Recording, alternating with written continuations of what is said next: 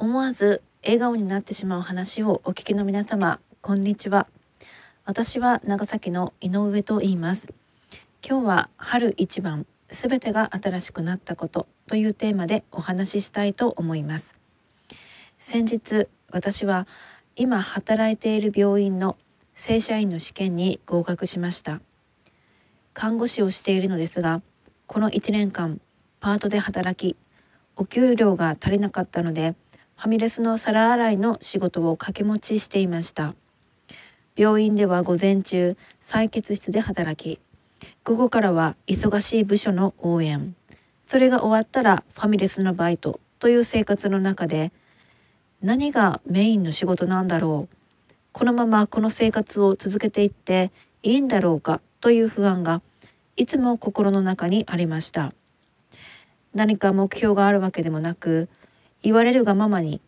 いつも誰かのお手伝いのような感じで仕事をして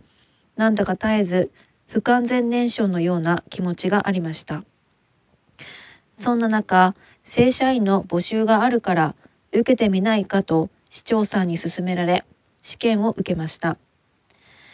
夜勤が難しいと言ったら採用は厳しいと言われたので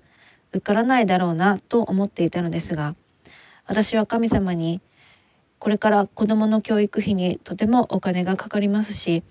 このままパートのお給料では生活ができませんので御心なら合格にしてください。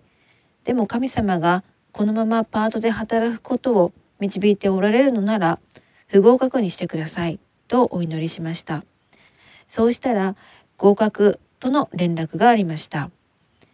どのような部署へ配属になるか分かりませんがこの春からは神様により頼み神様の栄光が現れる看護師として働いていきたいと思いますこれまで聞いてくださった皆様ありがとうございました。